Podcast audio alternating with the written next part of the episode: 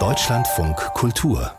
Interview Seit 1906 gibt es in Hamburg eine riesige Bismarck-Statue, über 30 Meter hoch, das höchste Bismarck-Denkmal der Welt. Seit 1960 steht es unter Denkmalschutz und deshalb darf auch an dem Denkmal selber nichts verändert werden. Ab heute aber äh, läuft äh, ein Ideenwettbewerb zur Neugestaltung des Umfelds dieses Denkmals. Also es soll drumherum ein bisschen relativiert werden. Was für ein großer Mann. Da wirklich auf dem großen Denkmal zu sehen ist, das ist ist schon relativ friedlich, diese Idee. Es gab ganz andere Ideen in Hamburg auch, zum Beispiel Bismarck den Kopf abzusägen und ihm neben die Füße zu legen oder ihm das große Schwert abzunehmen. Ich habe den Hamburger Historiker Jürgen Zimmerer, der Leiter der Forschungsstelle Hamburg Koloniales Erbe ist, gefragt, was er von so rabiaten Ideen eigentlich hält.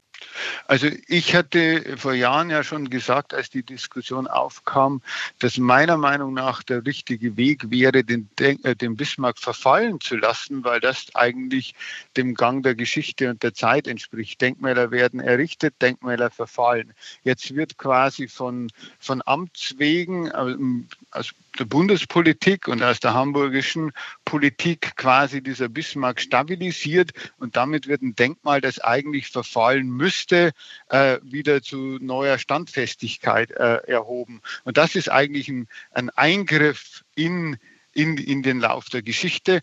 Und von daher würde ich sagen, man musste den Bismarck eigentlich tatsächlich hinlegen, verfallen lassen etc. Das geht jetzt nicht mehr, weil man ja äh, einen zweistelligen Millionenbetrag zur Renovierung aufgewandt hat, so dass man jetzt quasi unter dem unter der Annahme agiert, der Bismarck muss erhalten bleiben. Und das ist an sich eigentlich problematisch, weil man hätte im Vorfeld diskutieren müssen, ob man den Bismarck überhaupt renovieren will.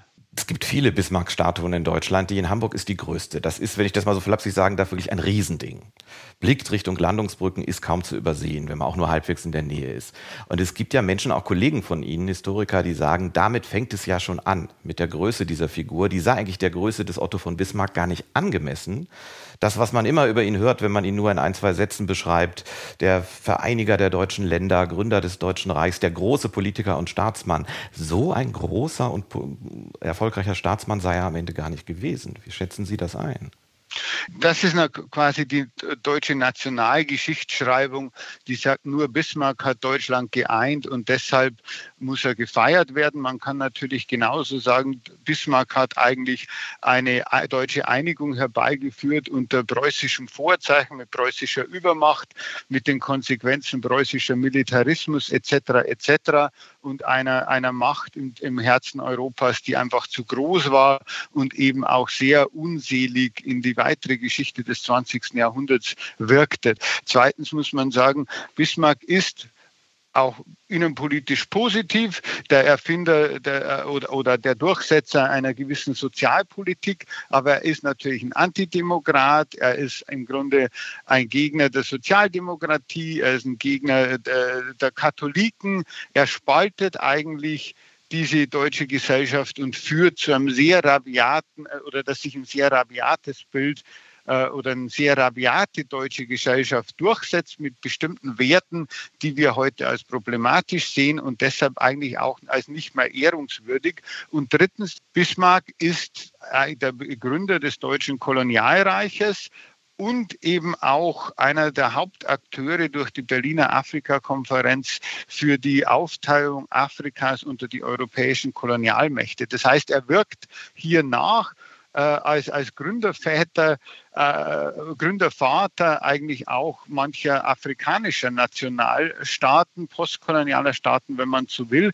Und er setzt äh, das Deutsche Reich im Grunde auf einen Weg, der dann in den ersten Genozid des 20. Jahrhunderts eben an den Herero und Nama mündet. Da war er nicht mehr im Amt, da war er nicht mehr im Leben, aber im Grunde ermöglicht er, er das mit durch seine Entscheidung und auch deshalb sieht man ihn kritisch, so dass man summa summarum sagen kann, er taugt nur noch sehr bedingt eigentlich als Ikone der, der, der Bundesrepublik im 21. Jahrhundert.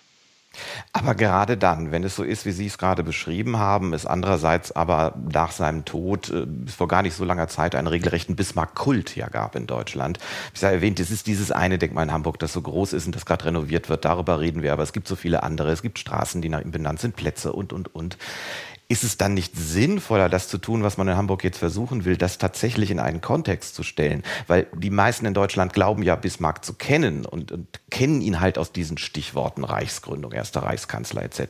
Wäre es dann nicht sinnvoll, genau das zu tun, was man tun will, das Denkmal stehen zu lassen und es zu erklären?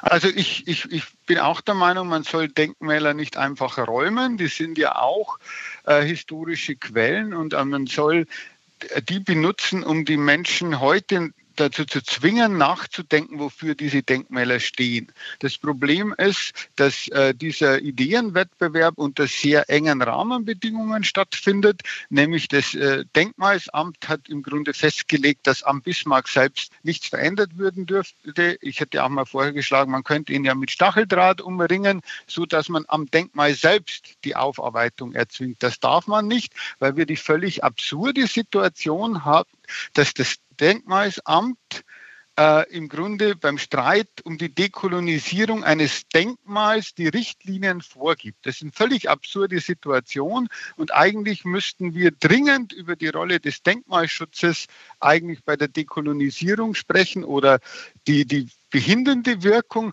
weil es geht ja gerade darum, Denkmäler, die sind ja heroisierende Darstellungen, eigentlich zu brechen und, oder die Wahrnehmung zu brechen und zu einer Auseinandersetzung äh, einzuladen. Denn in Denkmälern setzt sich eine Gesellschaft eigentlich Vorbilder. Sie einigt sich darauf zu sagen, das sehen wir als etwas Vorbildhaftes an, als identitätsstiftend. Und wenn man Bismarck im 21. Jahrhundert renoviert und quasi unverändert wieder aufstellt, dann ist das wie eine Neusetzung. Hamburg und der Bund sagt äh, 2022 oder 2023, jawohl, der Bismarck, so wie er aufgestellt wurde, in diesem Kontext, in dieser heroischen Position, ist unser Vorbild. Und das ist eigentlich ein völlig absurder Vorgang, weil Bismarck eigentlich nur noch in Bruchteilen für etwas steht, was, was Deutschland im 21. Jahrhundert ausmacht. Wir haben sehr lange gekämpft und, und, und, und Kritikerinnen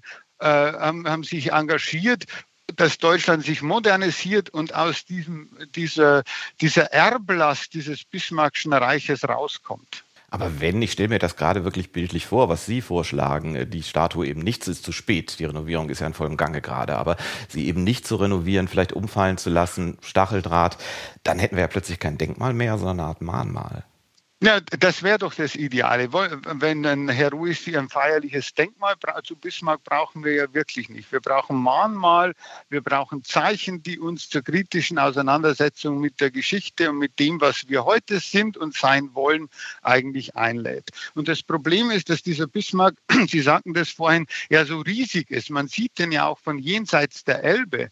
Das heißt, man muss ihn so verändern, dass man auch von jenseits der Elbe sieht, nee, Hamburg steht nicht mehr blind in, in kaiserlicher Tradition zu diesem Bismarck, sondern benutzt den zur Auseinandersetzung mit dieser Geschichte, zur sehr kritischen Auseinandersetzung, weil diese Geschichte, wofür Bismarck steht, nun einfach äh, sehr kritisch zu betrachten ist. Und das äh, funktioniert eigentlich äh, nur, wenn man am Denkmal selbst etwas ändert oder wenn man ein Gegendenkmal aufstellt, äh, äh, das Bismarck überragt. Das heißt, wir müssen ein über 35 Meter hohes Denkmal daneben setzen, in die unmittelbare Nähe, sodass niemand Bismarck sehen kann, ohne auch quasi das Gegendenkmal zu sehen.